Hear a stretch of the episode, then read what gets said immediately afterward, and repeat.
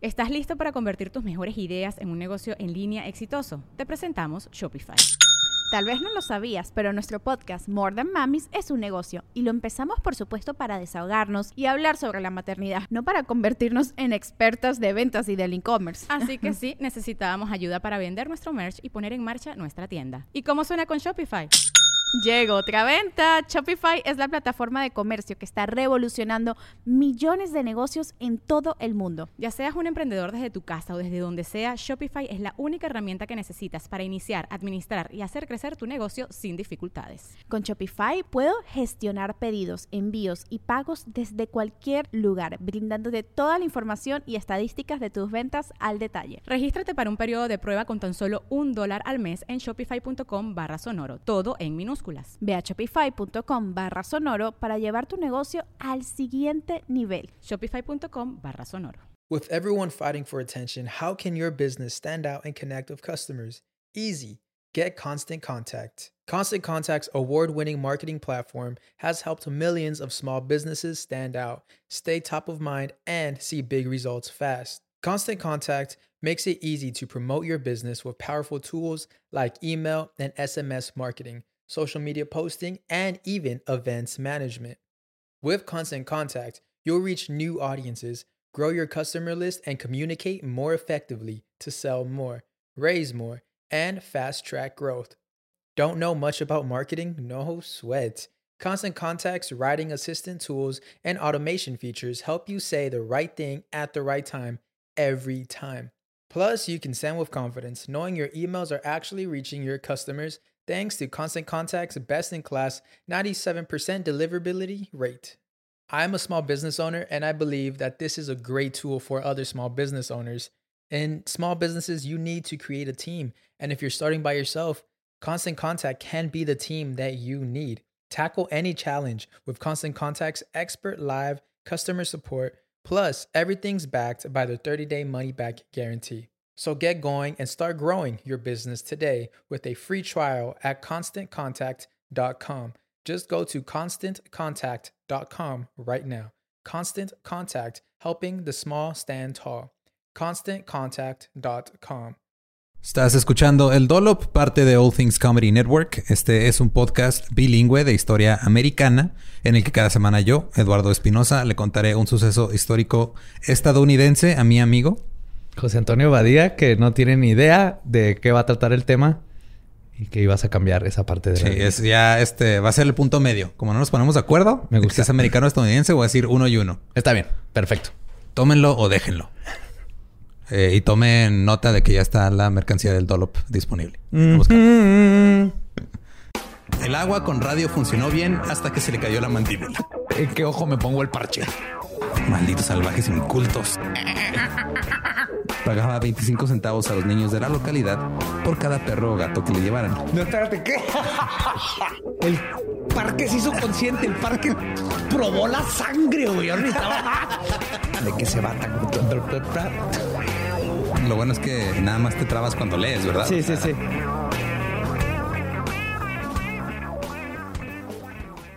...1880... Walburga Korschel nace en Alemania o en Milwaukee, Wisconsin. Nadie sabe. ¿Cómo que nadie sabe? Es así como Antonio Badía. Nació en Ciudad Juárez o en las afueras de Perú. Nadie sabe. Mira, yo no he visto tu acta de nacimiento, güey. No sé si es cierto si la he visto. De hecho, la, saqué sin tu consentimiento. Tú la sacaste sin mi consentimiento y qué miedo eso. la necesitaba para un trámite, güey. Robo de identidad. Ese es el trámite que hiciste, güey. Este, es que era, era 1880, o sea, que Sí, en esos tiempos cuando llegabas a una farmacia y te cambiabas de nombre. Bueno, de hecho tampoco estamos seguros si nació en 1880. ok. Lo único que estamos seguros es de que creció con sus padres alemanes en una granja y eran de muy bajos recursos, muy escasos recursos. Eh, como se llamaba Walburga, eh, y está bien culero ese nombre, le decían Dolly. ¿Dolly? Ah, Walburga es mujer. Sí. Qué bueno que le decían Dolly. ¿Verdad? Sí. Cuando tenía 13 años, empezó a trabajar en una fábrica.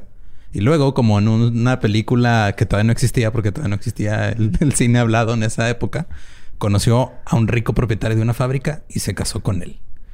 Cuando apenas tenía 17 años. Este güey se llamaba Fred Oester Reich.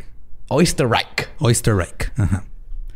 Eh, y la fábrica que tenía Oysterreich era de ropa de mujer, principalmente hacían delantales y estaba en Milwaukee.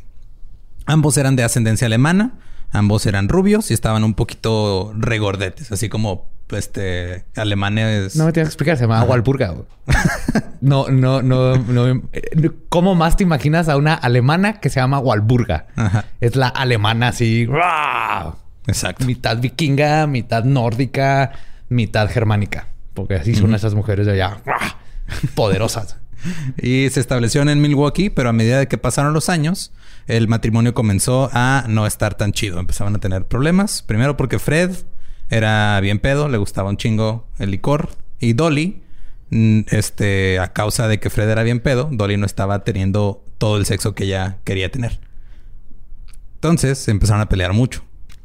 Y Dolly terminó convirtiéndose en el estereotipo del ama de casa desesperada que pasaba todo el día en el hogar mientras su esposo estaba en la fábrica.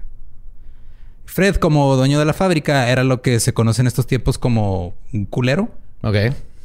Le gustaba caminar por la fábrica gritándole a sus 50 empleados, hombres y mujeres, así, trabajen bien, hijos de su pinche madre, pero alemán. Willy Wonka alemán. Ándale. Heil Willy Wonka. Eh, Dolly era todo lo contrario, le caía bien a todos los que trabajaban en la fábrica. Incluso trataba de suavizar las cosas cuando llegaba Fred a hacer sus culereces. De hecho, aquí tengo una duda. ¿Si dice culereces o si dice culeradas? Culeradidades. No, culereces, está bien dicho. Le voy a preguntar. Renato es lingüista, ¿no? Sí. Le voy a preguntar a Renato.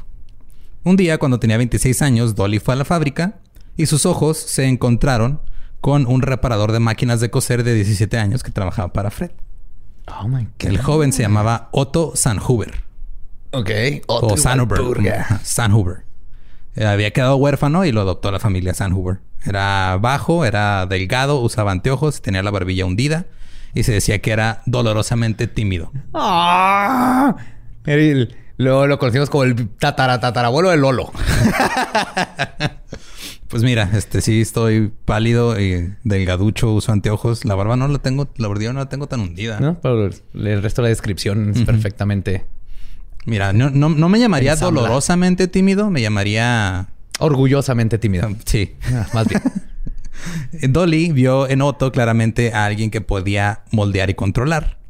Así que ella comenzó a conseguirle más y más trabajo en la fábrica para conocerlo mejor. Y de repente a Dolly se le, se le abrió su máquina de coser en su casa. Así que le pidió a Fred... ¿Es, al- ¿es albur? Todavía no. Ah, ok.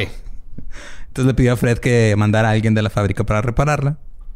Y en un caluroso día de otoño de 1913, alguien llegó a las ridículas y gigantescas puertas de la pareja de Dolly y Fred. Dolly las abrió y estaba ahí Otto, de 17 años, siendo nada impresionante. Dolly lo recibió vistiendo medias, una bata de seda y ya. Vamos a hablar de cómo se inventaron las películas porno el- o qué está pasando aquí. güey? Porque eso es así, la, Es la película sí, porno. el porno se el inventó en reparador. 1913. Ajá. Ajá. Igual purga. Sí. Era una. eh, Así describían a. A Walburga, a Dolly, la describían como una mujer bien apilada. Es que no hay este. de- o sea, es, en inglés es well stacked. O sea, estaba chichona, es lo que quieren decir. Ajá. Sí, sí. Veo bien apilada. Es así como el- la torre de Pisa. Está bien apilado, está bien sólido, macizo. Así está chichón. maciza y está. Ajá, y tiene. Tiene dónde agarrarse. Diosa griega, sí. Ándale. Tenía una voz baja y sensual también. Entonces eso le ayudaba. Y no pasó mucho tiempo antes de que empezaran eh, Otto y Dolly a esconder el guacharo en la caverna. y el amorío de Otto y Dolly estaba en marcha. My God. Me encanta que no saben dónde nació. Pero saben, se acuerdan de sus boobies. Eso sí lo documentaron súper bien. Ah, claro. Su voz Eh, sensual. créeme, que, créeme que todo eso tiene un porqué y vamos a llegar a Oh, él. nice. Vamos, Valpurga. Yo la apoyo completamente. Otto y Dolly Yo se apoyo. dieron con todo. Al principio se iban a hoteles alrededor de Milwaukee, pero después de un tiempo decidieron que les valía madre y empezaron a hacerlo en la cama de Freddy y Dolly en su casa mientras Fred Sí, estaba hubieran en el empezado para castigarlo. Por andar ahí todo con Por mamón, porque era un hombre por mamón. y por tener whisky dick todo el tiempo. Ajá. A veces tenían, dicen los registros que tenían relaciones sexuales hasta ocho veces en un día. Nice. Mm. Y esto continuó durante tres años. Y siendo de, la, de la principios de 1900, pues no había mucho que hacer más que hablar unos de otros. Entonces los vecinos comenzaron a sospechar de las reparaciones constantes de la máquina de coser de Dolly. Es que ahí sí es albur, ¿eh? Ahí sí es albur. Ahí. Ahí sí ya. Oh, no, es, es- es- mi máquina de coser se, se madrea cada rato. Tienen que revisar también mis puertas. Hay que... Mis puertas gigantes y ostentosas. Tienen que aceitarse Hay que esas aceitar puertas. estas cosas. no vuelvas a hacer ese ruido, por favor.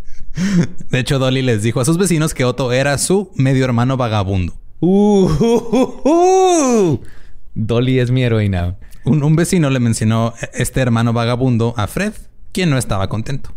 Se enfrentó a Dolly y ella con mucha calma le explicó que un vendedor de libros la había estado molestando, pero ella le había puesto fin. Ok.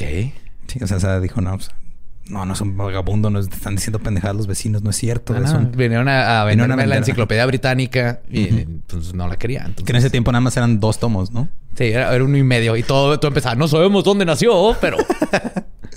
Y Fred pareció estar satisfecho con la respuesta y se fue a pistear otra vez. Pero la situación con los vecinos era un problema. Tener a Otto siempre yendo y viniendo. Bueno, viniendo no era problema. Entrando y saliendo. Bueno, tampoco. O sea, eh, tener a Otto este, ahí en la casa constantemente. Constantemente yendo y viniendo. Era un problema con los vecinos. Entonces a Dolly se le ocurrió un gran plan. Otto renunciaría a su trabajo y se mudaría al ático de su casa. Oh, oh my God. What? Así es. Creo que... Te... Ok. Si alguien es un boy toy... Otto es un boy toy. Sí. Al grado de que lo tiene ahí, le puso así su nombre en el piecito. Dolly. Y cuando Dolly no lo veía, el vato respiraba y se hidrataba. Y luego ya cuando llegaba Dolly, ¡pum! A darle. Pues prácticamente sí, güey. Estamos hablando de esta casa en donde también vivía el esposo de Dolly, por cierto. Fred nunca iba al ático y había espacio para una pequeña y dulce recámara de soltero. Oye, es que nadie va al ático. Hay fantasmas ahí, güey. Pues no, es ¿para el qué? mejor lugar. ¿Quieres esconder a tu amante? Ajá. Ático. Y Otto lo vio como un combo de renta gratis con extra sexo. Dijo, le entro. Se arma. Entonces, en una de las mudanzas más extrañas de la década de 1900, un tipo se mudó al ático de la casa de una mujer casada y vivió ahí para podérsela coger. Qué hermoso. Es una historia de amor y me está encantando. Y ahí se acaba. Esto significaba que Otto tendría que renunciar por completo a su vida y dejar de ver a otras personas, todo en nombre de tener sexo con Dolly. Oh my God. Y al güey no le importó, porque pues, Otto era huérfano, güey. Lo habían adoptado unas personas, el güey era mayor de edad, no tenía familia, no tenía ataduras, No tenía aspiraciones. ¿no? Y estaba completamente obsesionado. Sí, sí, con tenía la mujer una bien apilada. mujer voluptuosa, bien apilada, alemana, que le encantaba quién era él. Sí. Y le Sí, que lo vio casa. desde chiquito y lo grumió y todo y le te dijo, vente para acá. Bueno, ya le pasó lo mismo, ¿eh?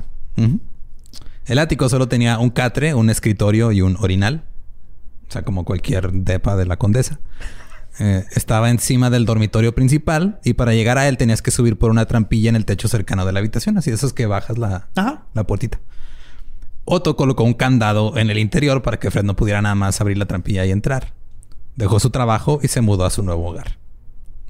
Solo bajaba cuando estaba seguro de que Fred se había ido por el día o cuando Dolly le indicaba que iban a salir de noche ella y Fred.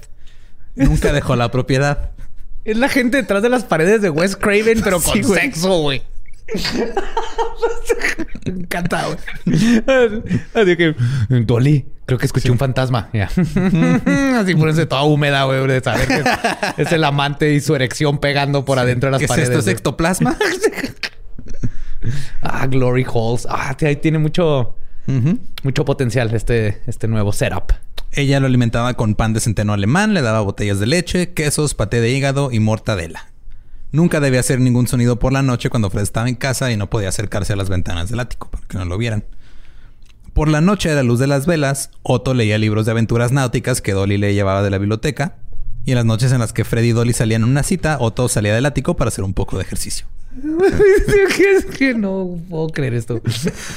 También se tomó el tiempo, este, su tiempo de, como, su estadía, su, digamos que era como un practicante, pero pues era un esclavo sexual, eh, para intentar escribir sus propias obras literarias. Güey, es que sí, es, es un retiro. Es un Ajá. retiro donde lo único que tienes que hacer es tener sexo, tienes un mucho momento de introspección y que no crean que hay un fantasma en el ático. Así Nomás es. no la cagues. Entonces, en esta época era muy famosa lo que se co- conoce como pulp fiction, o que lo le llaman, que en español le dicen literatura, literatura barata, que es, Es como la revista Vaquero y todo es como esto. libro vaquero y todo eso. Exacto. Son Libro esas vaquero. revistas, este, así.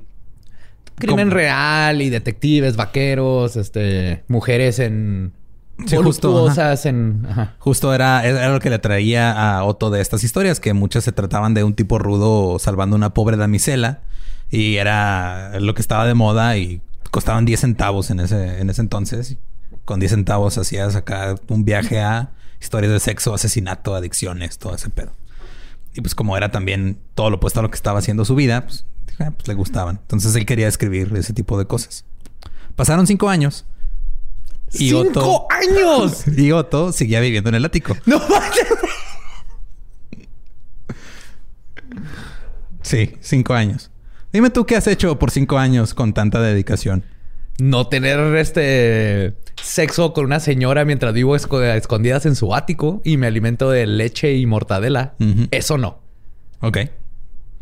Eh, se la pasaba teniendo sexo con Dolly y a veces publicaba su trabajo bajo un seudónimo. Como que empezó a escribir. Sí, empezó a escribir sus pulp fictions y las empezó a vender. Fred, por, por otro lado, pensaba que estaba perdiendo la cabeza porque oía ruidos en el ático, sus cigarros desaparecían y ocasionalmente por la noche veía sombras extrañas moviéndose más allá de la puerta de su habitación.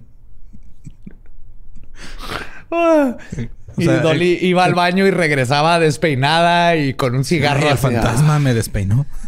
Hay fantasmas, Fred. Hay fantasmas en esta casa. Voy a revisar el ático. Tú quédate aquí. En algún momento... Voy a, voy a llevar este, este dildo para pegar. Los fantasmas no les gustan los dildos. No, les huyen. Les, Les huyen, cabrón. sí. En algún momento decidió que era hora de hacer un cambio y Fred eligió Los Ángeles como el futuro hogar. Ahora todo esto representaba un problema para Dolly porque pues, Dolly tenía su boito viviendo en el ático. Entonces dijo. Sí, qué feo. ¿Y luego? Y luego ella aceptó mudarse con una condición. La nueva casa también debía tener un ático. Oh, espérate, ¿qué? O sea, no, no iba a escapar con, con su boy toy. No. Iba a irse con toda la familia. Ajá. Las casas con áticos eran raras en Los Ángeles, pero se aseguró de que encontraran una. Y luego envió a Otto antes de que ellos se mudaran y él se instaló en su nuevo espacio. Oh, no, no, no, no. Oye, se me, se me va la onda de que es el Dolop y que es de de veras lo que está pasando, güey. Porque esto parece una película de... Después hicieron una película. Pero es- esta Wow. historia está bien vergas. Las únicas... Espérate, ¿Cómo se lo llevó en un baúl? No, o sea, le dijo, "Tú- tú- nosotros vamos a... Nosotros llegamos en una Toma la semana, güey. dirección. Ahí te va la dirección. Llega antes que nosotros. Métete al ático. Espérame encuerado. Bueno, esto... esto quiere decir que él, él estaba contento, güey. Sí, güey, él estaba... Pero también quiere decir que pues, era un chavito de 7 años que no sabe nada de la vida y una mujer de casi el doble de su edad. Bueno, Estaba aprovechando. 17, pero pasaron 5. Sí, ya tenía 22, Veintitantos. 23 años. Ya es un hombrecito. Pues sí. Que no conoce nada más que el ático y, y la- y los este, sutiles y hermosos y voluptuosos pechos de, De Dolly. esta- de. Dolly. Así Entonces es. sí, tal vez necesita, necesita experiencia de vida, sí es cierto. Las únicas posiciones que Otto trajo consigo fueron algunos materiales de lectura y algunos de sus escritos. Y la de perrito y el 69, que lo inventó él ahí. El espacio del ático en Los Ángeles eh, se describiría más tarde como una especie de nido. O sea, parece que vivía en un nido el güey. Todo lo que tenía adentro era un colchón, un orinal y una lámpara de aceite. Y estaba viviendo la vida con la que sueñan todos los de 22 años, que es depa en Los Ángeles sin pagar renta con una roomie que me quiere coger todo el tiempo. Con una milf. Sí. Anda ahí la gente, ay, si quiero un sugar daddy, este güey se Sugar Mega Sugar Mama. mama, mama, ajá. mama, mama. Los Oysterreich se mudaron a Los Ángeles una semana más tarde, se instalaron en el nuevo hogar y Otto pasó de ser solo un esclavo sexual a ser un esclavo completo. Ya. Porque ahora, cuando no estaba haciendo el dulce amor con Dolly, cocinaba, limpiaba, lavaba platos, hacía las camas y se estaba haciendo todas las tareas domésticas de Dolly. Toda esta conversación me encantaba así del a su esposo diciendo cómo lo convence de, sabes que no, la casa está embrujada, nos tenemos que ir en Los Ángeles, nos vamos a ir, esta madre está embrujada y el güey así que sí a huevo. Se van, lo- ya en me siguió, es un poltergeist. lo bueno es que ya lava los platos. Casi, casi. Eh, también hacía ginebra en su bañera. ¿What? Pues sí, ¿qué más puedes hacer cuando tienes 22 años y no puedes salir de donde estás? Ginebra. Ginebra en tu bañera. Si necesitas pistear. Y vivía de las obras que le daban de comer en la cocina. Vivir en la casa de Los Ángeles era más difícil porque su espacio en el ático estaba directamente encima de la recámara de los Osterreichs. Entonces tenía que ser súper cuidadoso con sus movimientos para no alertar a Fred. Esto también significaba que Otto podía escuchar a Dolly y Fred cuando tenían sexo. Eh, no se puede quejar. Él, él es el que está poniendo el, el cuerno al... Sí, Él es el que está mal. Ajá. Él y ella. Después de una noche de escuchar a la mujer que amaba tener sexo con su esposo, Otto la confrontó. Ella le explicó que no podía dejar a Fred porque no tenía habilidades ni dinero propio. Dijo, güey, yo no puedo hacer nada. O sea, yo soy una ama de casa, no sé hacer ni madre. Mira, dice que no tiene habilidades, pero yo la acabo de ver tener a un jovencito por más de como siete años viviendo en un ático. Eso es una habilidad que debe servir para algo. Si le hubiera ocurrido hacer un culto a esta mujer, güey, hubiera hecho un chingo de lana. Sí, pero se le durmió. Otto estuvo de acuerdo en que no pelearía con ella por tener sexo con su marido. Bien, Otto. Una noche. Fred creyó oír a un hombre carraspear su garganta mientras él y Dolly estaban en la cama. Hasta se acostaba y se escucha lejos. ¿Qué fue eso? El fantasma, Fred. Pero que no se quedó en Milwaukee. No, vine a lavar los trastes, Fred. Acuérdate. Dolly le dijo que estaba imaginando cosas y que estaba bebiendo demasiado. Bien. Otto no tenía dinero, sobre todo porque pues, no salía del ático. De vez en cuando, este, o sea, cuando eh, y cuando digo que publicaba sus escritos era le sacaba copias y Dolly iba y las vendía o le daba así bien poquito dinero. y, sí, toma, ya vendí tus chingaderas, pero pues no sabemos si en realidad publicó tal cual. Le hubiera comprado un pic de Guinea o algo mínimo Dolly ahí para el Sí, ático. un cuyito. Sus cuyos, ajá. Así hasta justifica el ruido. Sí, pero no se le ocurrió. Estaba demasiado este, preocupada por coger como para estar pensando en que no la atraparan con Sí. el güey que se estaba cogiendo, que vivía en su casa, en su, Su ático. ático. Dolly comenzó a cerrar el ático con candado. Cuando Fred encontró el candado, ella le dijo que quería mantener sus pieles en un lugar seguro. Jejeje, Yo entendí esa referencia. Pues sí. Este, de hecho, sí lo dijo así tal cual, güey. O sea, nomás que se aplica porque Sí. Y ella hizo. que ya, ya Sí, sabe mis lo que... pieles. Mis pieles. Pero incluso con este, este gran plan maestro, el matrimonio comenzó a desmoronarse. Fred cada vez estaba tomando más porque el güey seguía creyendo que "Güey, me estoy volviendo loco. O sea, hay un pinche fantasma en mi casa, me siguió hasta Los Ángeles. ¿Sabes cuánto, o sea, la distancia que tiene que recorrer un fantasma para llegar desde Wisconsin hasta Los Ángeles, güey? Como tres días de viaje, güey. Y Fred todavía escuchaba cosas. O sea, el güey, sus cigarros seguían desapareciendo. es que eso es lo peor. Güey, eso es gaslighting indirecto, güey. Sí. Es así, yo dejé un cigarro aquí, güey. Yo dejé mi cajetilla. Y como fumador, tú sabes cuántos te ¿Sabes quedan. cuántos te quedan? Y así, Sí, man. ajá. A menudo estaba confundido por lo que sucedía con las sobras de comida. Le decía, es que aquí había sobras y ya no hay. Y Dolly le decía, no, es que gasté bien pedo, te las comiste. Y el güey decía, ah, ok, pues bueno, yo creo sí, no. Pobrecito. Me estaba haciendo Team Fred, güey. El 22 de agosto de 1922, en una de sus peleas, este, pasó algo que se volvió aterrador. Otto escuchó una discusión muy fuerte y temía que Fred matara a Dolly. Así que hizo lo que cualquier hombre que vive en un ático, el que se mudó después de vivir en otro ático donde se mudó originalmente con la intención de ser el juguete sexual viviente de la esposa de su ex jefe, haría. Salió de su ático, agarró las dos pistolas calibre 25 de Fred y bajó corriendo por las escaleras. Soy el fantasma. cu- Culero. No la toques. Imagínate a Fred, güey. O sea, estás en Los Ángeles y de repente baja de las escaleras con dos pistolas. Un morrillo. El el güey que te arreglaba las máquinas de coser en Milwaukee. Sí, güey, ¿qué pedo? ¿Qué chingo está pasando? que- que Calzones, güey, todo aceitado, porque seguro que siempre tenía que estar aceitado, güey. Supongo. Con tus pistolas y uno de tus cigarros en la boca. Y los dedos oliendo a tu esposa. Eh. Fred dijo, ¿qué haces aquí, rata sucia? Los dos se pelearon brevemente. Luego Otto disparó tres tiros que fueron directamente al pecho de Fred y lo mataron al instante. ¿Mató a Fred? Mató a Fred. Oh, shit. Entonces Otto y Dolly decidieron hacer que la escena pareciera un robo que salió mal. Ah. Primero le quitaron el reloj de diamantes a Fred, luego tiraron los muebles y hicieron desmadre en la casa, y Otto encerró a Dolly en el armario de la habitación de arriba y arrojó la llave en el pasillo. Una vez hecho eso, él volvió al ático. Un vecino que escuchó los disparos llamó a la policía. La policía llegó y encontró a Dolly desmayada en el piso del armario. O sea, por desmayada, pues está haciendo Sí, la dormida. sí. Después de soltarla, les dijo que habían este, regresado a la casa y cuando subió las escaleras para colgar el abrigo, eh, la empujaron por detrás y cerraron la puerta. O sea, que Ya no, no vio- supo ya no supo qué pedo. El jefe de detectives, de apellido Klein, no dudó de su historia, pero un par de cosas eran extrañas.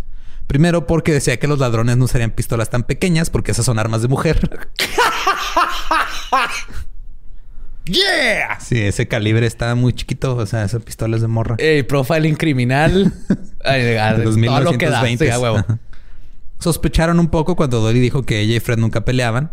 Y también sospecharon porque eh, Fred todavía tenía dinero en su, en su bolsillo, en su billetera. O sea, No como que entraron a robar y nomás se llevaron su reloj y no lo... Sí, sí lo hicieron mal. Klein fue a Wisconsin para investigar más sobre la pareja. Lo único que aprendió fue que se peleaban mucho y ya, o sea, no encontró nada raro. Además, no, o sea, lo que nunca le cuadró era de cómo se encerró en el, porque el güey sospechaba. Sí, Dolly. sí, pero no podía explicar no cómo. podía explicar Porque cómo ella misma ajá. no pudo haber cerrado Ella- la puerta. Ella misma no puede cerrar la puerta por fuera Y aventar la llave. ajá. Este, Dolly terminó heredando los millones de su marido. Oh, yes. Este, este hubiera sido un caso para Unsolved Mysteries de ahorita de no mames, güey. No, no, no hubiéramos sabido que era un tipo en el ático. Un, Un baby boy lover. Ajá. Dolly compró una casa nueva, un poco más pequeña, con un ático más pequeño. Espérate, en 101 North Beechwood Drive. ¿No lo dejó bajar al, al, al, este cuarto de huéspedes o algo? Mm, Nope. Le compró otro ático más chiquito. Eh, ahí fue donde Otto continuaría viviendo.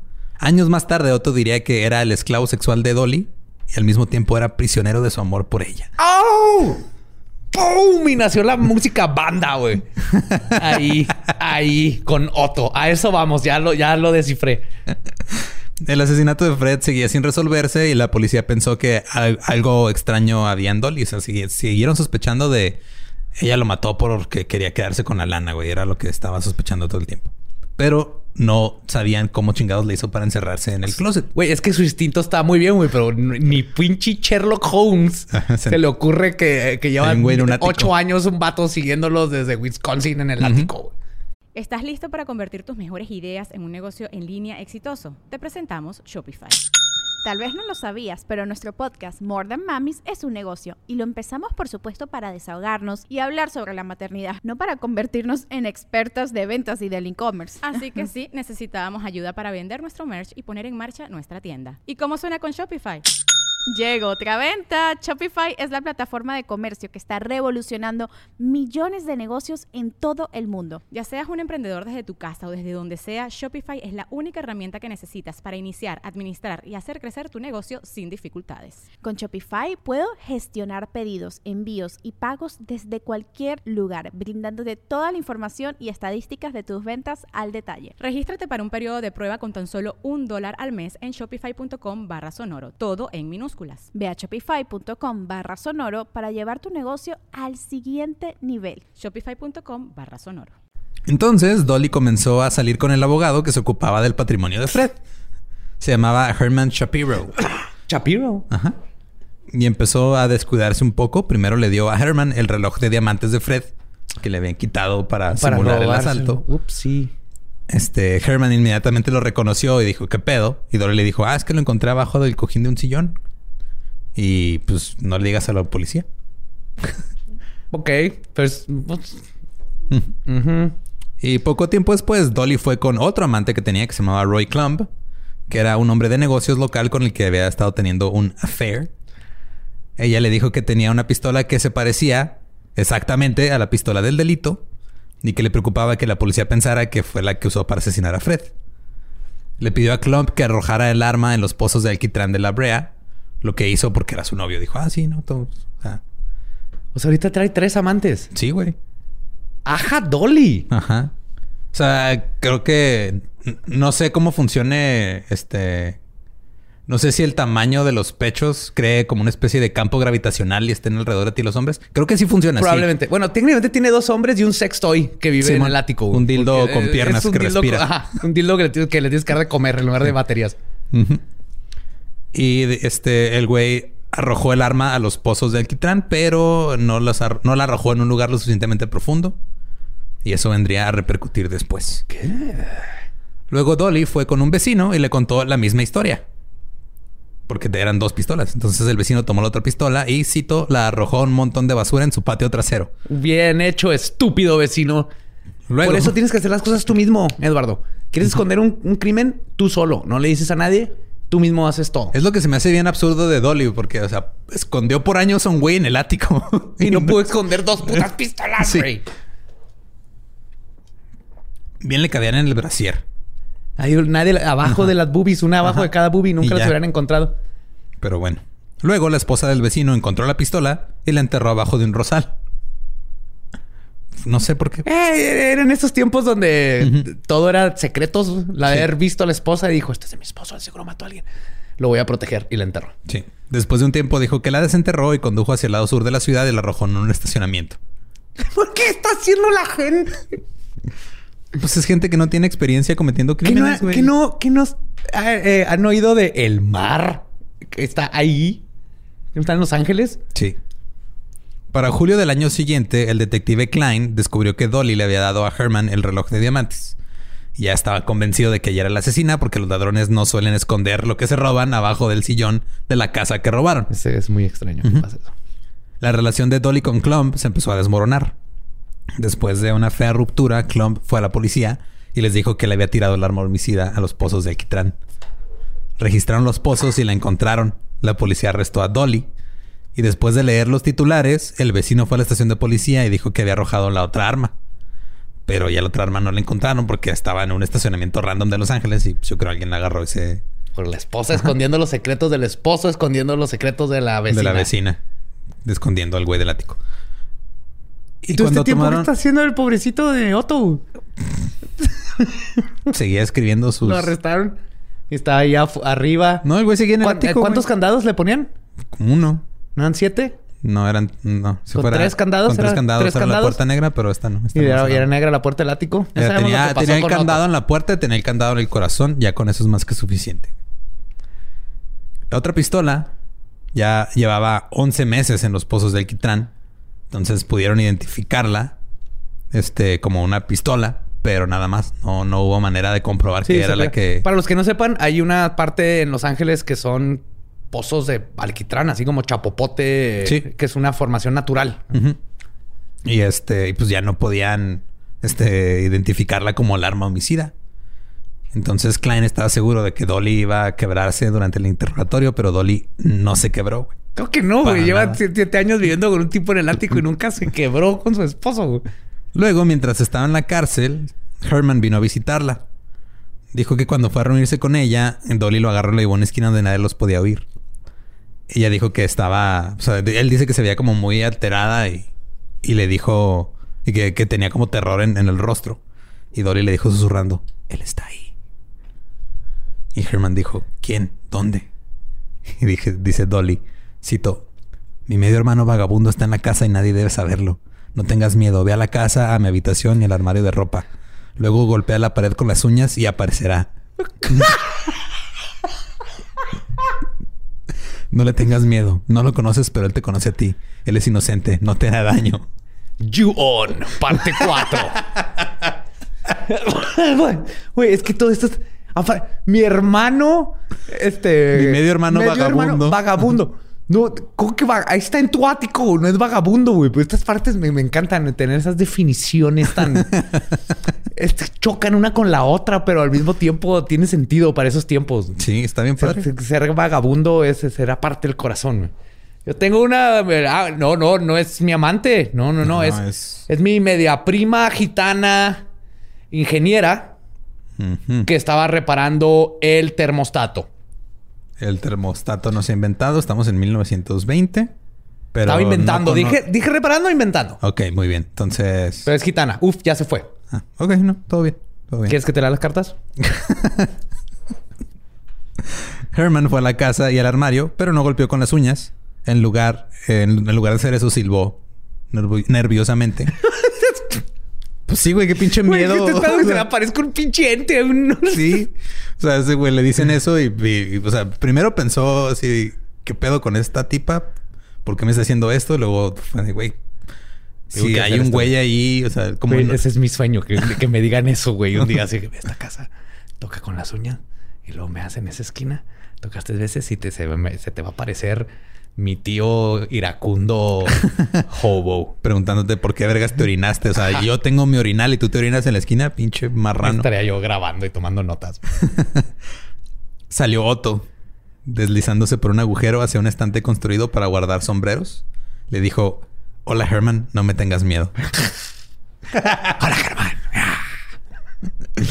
Otto estaba súper complacido de ver a alguien porque raramente había hablado con otros seres humanos, además de Dolly, en más de 10 años, güey. Ya me han pasado 10 años. Pobre Otto ya era como Gollum, güey. sí. Era... My precious.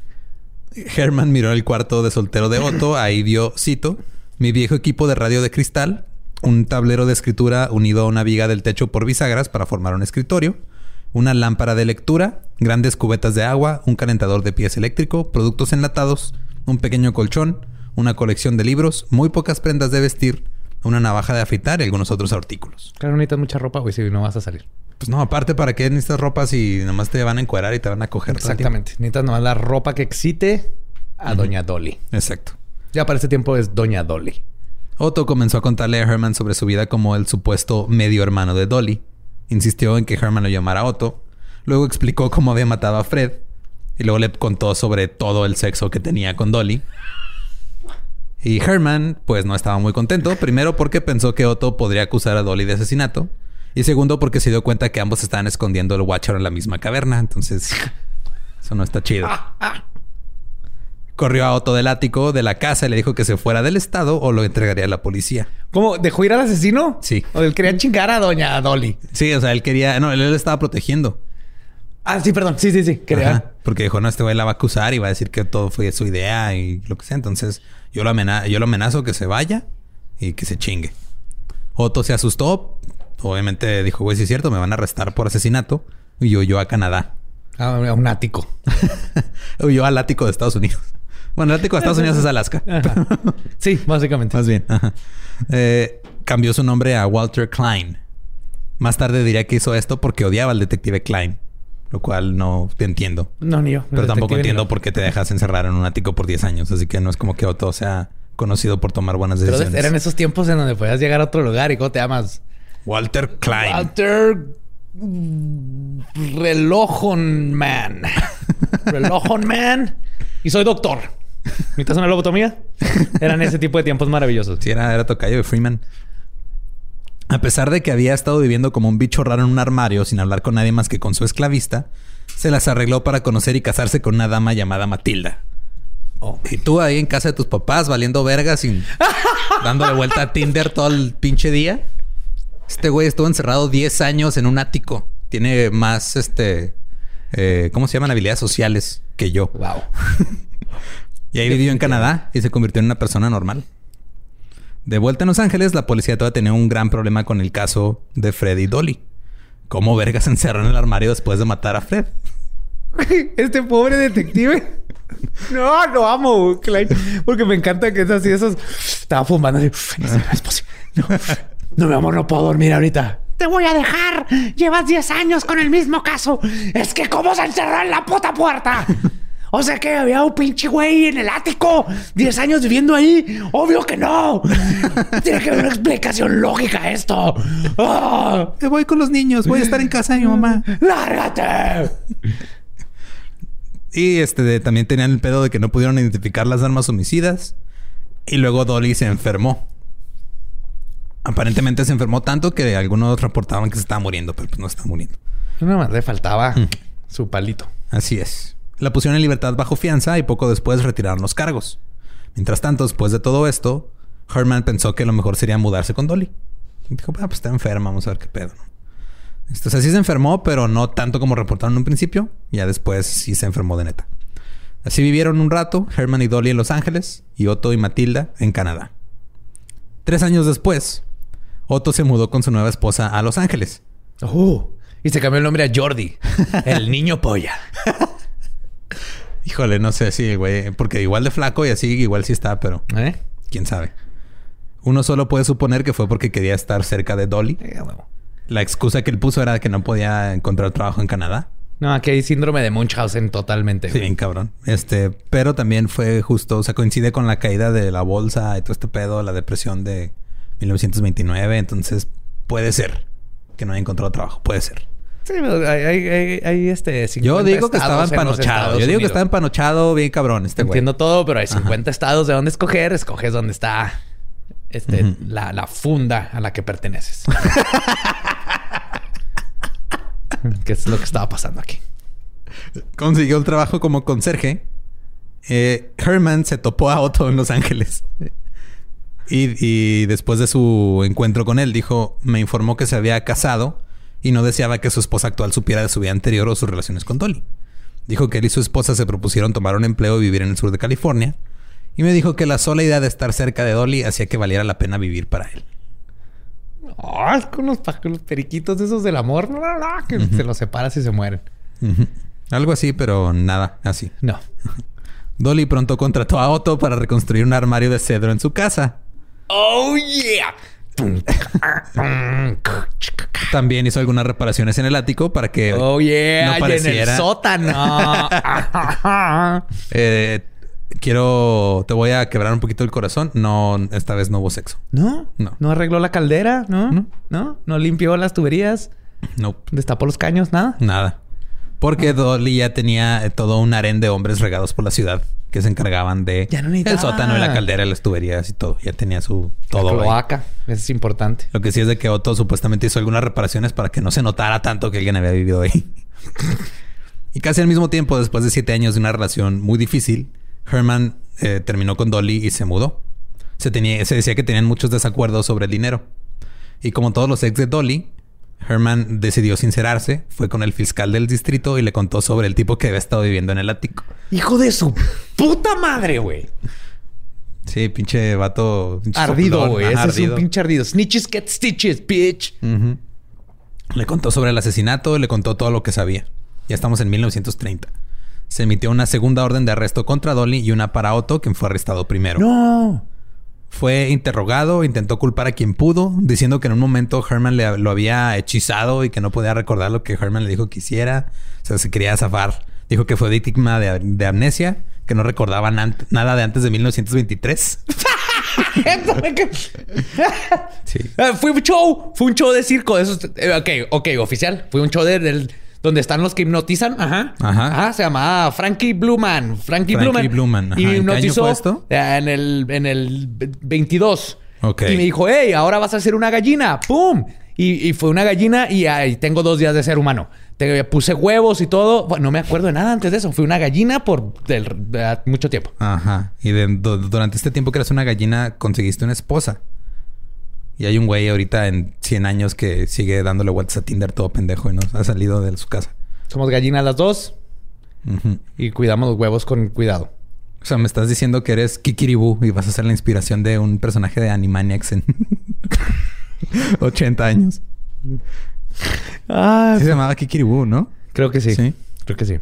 En español no me acuerdo bien porque sí, creo Kikiribu. ¿Cómo iba la canción de ah, quieres ser humano, pero eres un pollo? ¿Es algo así? No, está bien vergas eso, güey. Un flashback bien, bien bonito a mi infancia ahorita. Es que esta historia... Oh, my God.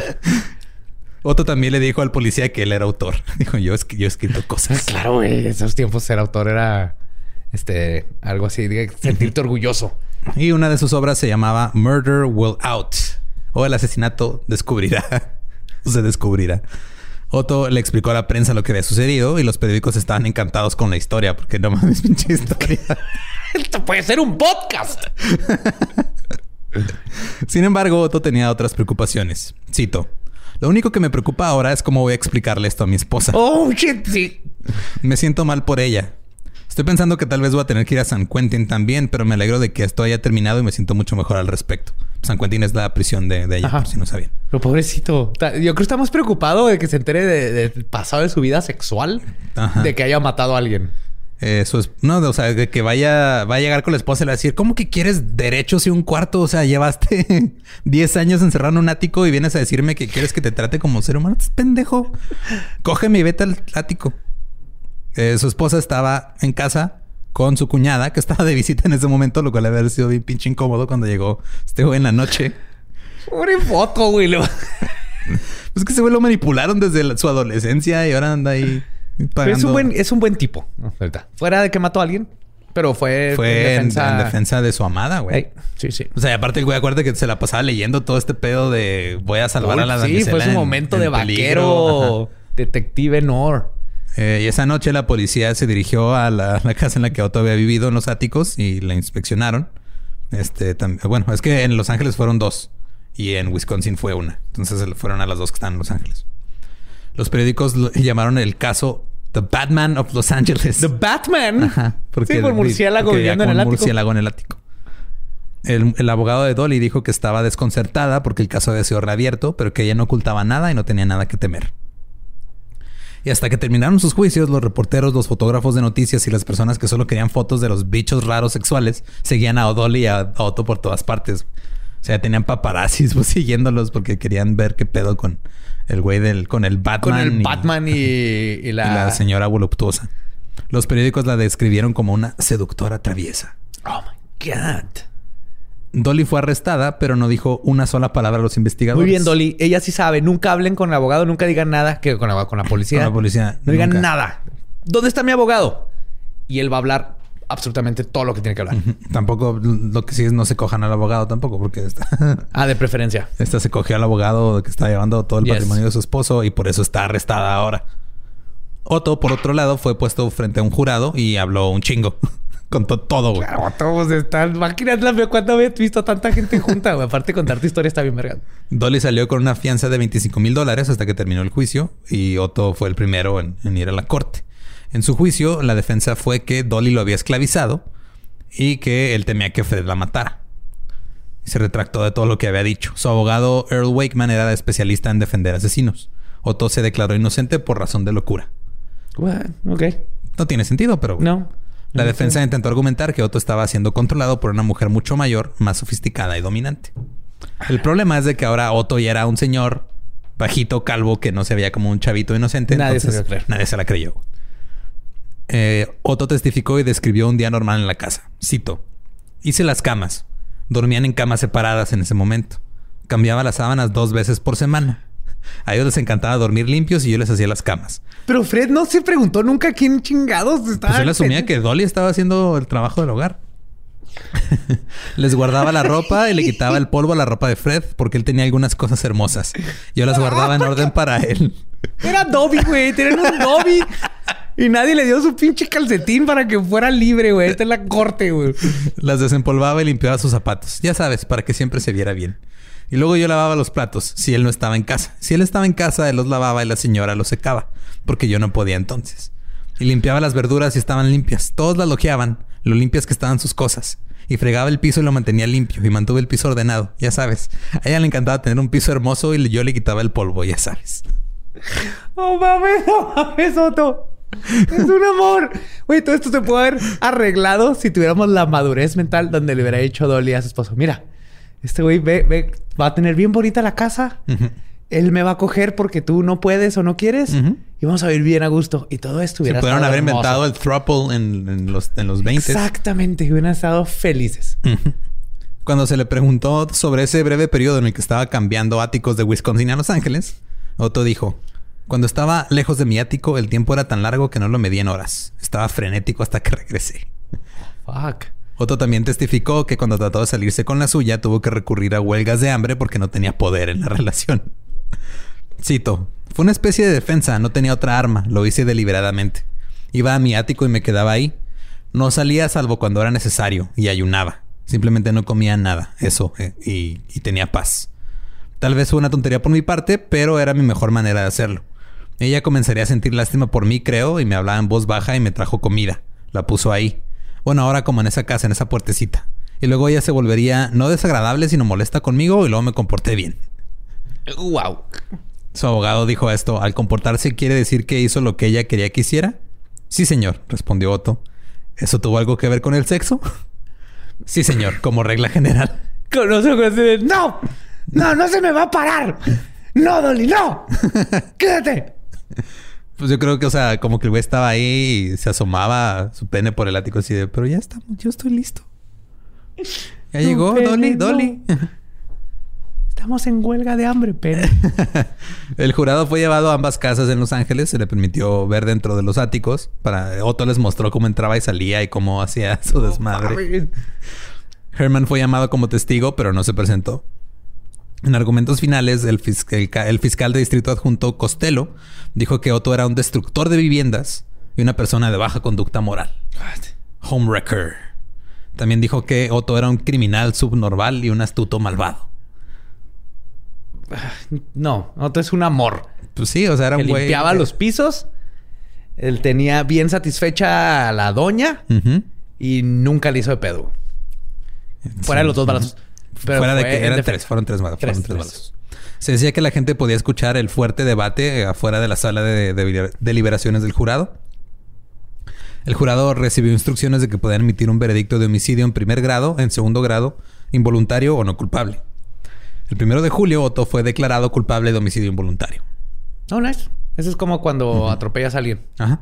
¿No? El plazo de prescripción era de siete años y como ya habían pasado ocho años desde el asesinato, Otto salió libre. ¡Yeah! ¡Time served! ¿No? Tiempo, tiempo servido. No, pues es que ya nos, ya había pasado el, este, el, ¿cómo se llama? El eh, Statute of Limitations. Sí, el... La, la prescripción. O sea, ya o sea, sí te no, te pueden condenar porque ya habían pasado siete años y ya después de siete años ya no te pueden condenar por ese delito. condenar, perdón. Dolly fue a juicio. La multitud que se presentó era tan grande que hubo que llamar al departamento del sheriff para mantenerlos fuera de la sala del tribunal. Durante el juicio, el LA Times señaló que hubo una breve demora de unos días porque el abogado Davis sufrió una infección ocular y Dolly fue defendida por un famoso abogado de la época llamado Jerry Geisler. Mientras estaba en el estrado de los testigos, lloró sin descanso y dijo que amaba a su esposo. Pero cuando le, le, cuestionaban que se amaba tanto a su esposo, entonces porque tenía un juguete sexual de carne y hueso en el ático, no sabía cómo responder. Claro, fue, fue sin querer. Son esas cosas, se, me fue la onda. Ay, es que mira. Mira, es que lo compré, o sea, estaba bien barato ahí en Amazon. Y lo mandé a pedir, ya lo tenía. ¿ah? Ya lo tenía. Y pues lo usé una que otra vez. Y luego no me di cuenta y, y, ya lo tenía en el ático y pues le daba atún. Y, luego. Pero si lo tenías en el ático olvidado, ¿por qué te lo llevaste cuando te mudaste de estado? Este. Pues es que el, Objeción. Después del tratamiento por parte de la prensa, Otto ahora era visto como un desviado sexual inmoral con un espeluznante amor por vivir en áticos. El fiscal adjunto lo calificó de perjuro de su propia alma Perjury of, Your Own Soul. Estaba libre de la cárcel, pero a la vista del público fue juzgado y etiquetado como un monstruo. Así que Otto, alias el Batman de Los Ángeles, se fue y nunca más fue vuelto a ver. Ah, tenía, tenía 44 años. Dolly pronto conoció y se enamoró de Ray B. Hedrick. Ray estaba casado cuando se conocieron. Luego la ex esposa de Ray demandó a Dolly por bajarle al vato. ¿Puede? Aparentemente no procedió, no ganó la demanda. Ah, entonces no se puede. Este Herman demandó a Dolly por 26.400 dólares. Porque aparentemente cuando estaban juntos, la fábrica en Wisconsin, la que había heredado esta Dolly, se incendió. El güey trabajó como abogado para arreglar las cosas y le iban a pagar cuando entrara el seguro. Y cuando iba a entrar el seguro, se, dio cuenta que las pólizas estaban vencidas. Y él piensa que ella ya sabía y que nomás se lo chingó. ok. Este también ganó Dolly ese caso. What? Dolly y Ray vivieron juntos en Los Ángeles por 30 años. Durante ese tiempo, Dolly se mantuvo fuera de la vista del público. Se casaron en 1961, después de 30 años juntos, porque Dolly ya tenía 75 años y tenía cáncer. Oh. Entonces Dolly murió dos semanas después de la boda y le dejó a su esposo una herencia de un millón de dólares. Y al vato del ático nuevo. al nuevo güey del ático. sí, te dejo a eh, un millón de dólares y a... Eh, y toca en el ático con las uñas, da dos vueltas y va a bajar Ponky, el niño estrella. La casa en la que murió Fred todavía se encuentra en pie. Ya no es una casa para una familia, porque era una casa muy grande. Ahora es un edificio de apartamentos, güey, con 12 unidades habitacionales. Está la dirección, la encontré en Apartment Finder. ¿12? Hay 12 habitaciones habitables. Estos son este apartamentos de estudio así chiquitos, nomás este recámara todo junto. Sí, pero una recámara donde puede vivir alguien con su baño, cuarto o cocina. Esa era una casa. Simón. La renta, el- eh, si quieres rentar uno de estos, ahorita no hay ninguno disponible. Ya la revisé, no hay disponibles, pero la renta está más o menos en promedio en 1500 dólares. Lo que no pude encontrar es fotos para ver si el ático está siendo rentado como departamento, güey. Vergas. Hay un, encontré un artículo que decía que sí, pero no sé si creerle o no, güey. Pero estaría bien vergas poder ir al ático donde Puedes estuvo. prender una luz negra allá adentro. Imagínate de cuántos años de que la madera así se barnizó con, con- con los líquidos que, que fueron extirpados de dos personas teniendo relaciones sexuales ocho, días, ocho veces al día. No sé, pero este, te digo, ese güey estaba viendo el sueño, güey. O sea, era, era un escritor, este, con un sueño. Y aparte era el juguete sexual de una sugar mama. No pagaba renta, vivía en Los Ángeles. Y logró escribir. Logró publicar algo. ¿Qué publicó? Pues ese con el que... El, el de Murder Will Out You o como, quién sabe cómo se llamaba. Y esa es la historia de Otto en el ático. Amo a Otto en el ático. Esta historia no, es que es wow, wow, tiene, wow. tiene un chingo de vueltas bien raras esta historia, güey. Tiene O sea, tiene vueltas nomás entrando. Es así de. ¿Qué? Otto. Es como. eh, Hay, hay alguien que está viendo a Otto como su animal tótem ahorita. Sí. Así de que yo, yo podría ser Otto. Hay muchos que Ah, ya, eso. se llaman, sí. Hay mucha Se gente que, que se llaman simps. Ajá. Simps, ándale, son los Simps. simps. Ajá, los que andan ahí nomás. Ajá, aventando dinero eh, a, a- a tipas en Twitch y cosas así. Eh, puede ser. Pero es que no, o sea, porque las tipas nada más les están sacando lana. Ni siquiera... Ah, por eso, pero un simp, si tú le, ofrecieras la oportunidad de vivir en el ático para cuidarte el resto del tiempo, lo harían por siempre. Eso es un buen punto. Eso es un buen punto. Ajá. Este, Digo, la- tener la oportunidad lo harían ahorita, gente. Sí, pero amo, amo a Otto. digo, creo que si me, si me hubieran ofrecido esa Ah, opción a mis Batman. 17 años, también lo hubiera tomado. Cualquier vato de 17 años hubiera terminado ahí. No sé cuánto hubiera durado, Y vaya que terminó un chingo de veces ahí. pero sí, pues, hubiéramos caído así. Sí. Y pues bueno, este recuerden que ya hay mercancía del Dolop disponible. Eh, chequen ahí nuestras redes sociales y nuestra página. Ahí están los links. Hay playeras y hay tazas. Entonces chequen ahí las playeras por parte de Chunchos y las tazas por parte de Dricker. Están bien chidas. Hay una que tiene un efecto acá bien chido cuando la levantas. Así, tienen que verlas. Tienen que ver las tazas. Y las camisas, creo que todas están así curadas con, con amor. Radio. Y radio. mucho radio. Y mucho, mucho radio. Recuerden que nos pueden seguir en todos lados como arroba el Dolop. A mí me pueden seguir como arroba ningún Eduardo. Me encuentra como Elba Diablo. Y aquellos que no conocen su historia están condenados a ser esclavos sexuales de señoras voluptuosas alemanas. No suena tan mal. Nada para nada. ¿Estás listo para convertir tus mejores ideas en un negocio en línea exitoso? Te presentamos Shopify. Tal vez no lo sabías, pero nuestro podcast More Than Mamis es un negocio y lo empezamos por supuesto para desahogarnos y hablar sobre la maternidad, no para convertirnos en expertas de ventas y del e-commerce. Así que sí, necesitábamos ayuda para vender nuestro merch y poner en marcha nuestra tienda. ¿Y cómo suena con Shopify? Llegó otra venta. Shopify es la plataforma de comercio que está revolucionando millones de negocios en todo el mundo. Ya seas un emprendedor desde tu casa o desde donde sea, Shopify es la única herramienta que necesitas para iniciar, administrar y hacer crecer tu negocio sin dificultades. Con Shopify puedo gestionar pedidos, envíos y pagos desde cualquier lugar, brindándote toda la información y estadísticas de tus ventas al detalle. Regístrate para un periodo de prueba con tan solo un dólar al mes en shopify.com barra sonoro, todo en minúsculas. Ve a shopify.com barra sonoro para llevar tu negocio al siguiente nivel. Shopify.com barra sonoro. ¿Estás listo para convertir tus mejores ideas en un negocio en línea exitoso? Te presentamos Shopify. Tal vez no lo sabías, pero nuestro podcast More Than Mamis es un negocio y lo empezamos por supuesto para desahogarnos y hablar sobre la maternidad, no para convertirnos en expertas de ventas y del e-commerce. Así que sí, necesitábamos ayuda para vender nuestro merch y poner en marcha nuestra tienda. ¿Y cómo suena con Shopify?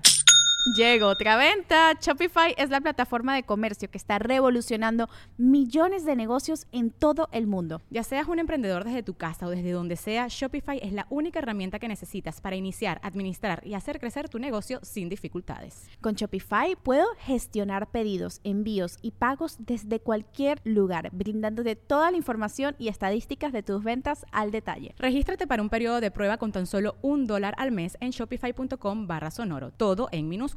Ve a shopify.com barra sonoro para llevar tu negocio al siguiente nivel. Shopify.com barra sonoro. It is Ryan here, and I have a question for you. What do you do when you win? Like, are you a fist pumper? A woohooer, a hand clapper, a high fiver. I kind of like the high five, but if you want to hone in on those winning moves, check out Chumba Casino. At chumbacasino.com, choose from hundreds of social casino style games for your chance to redeem serious cash prizes. There are new game releases weekly, plus free daily bonuses. So don't wait. Start having the most fun ever at chumbacasino.com. No purchase necessary. Group. Void were prohibited by law. See terms and conditions. 18 plus.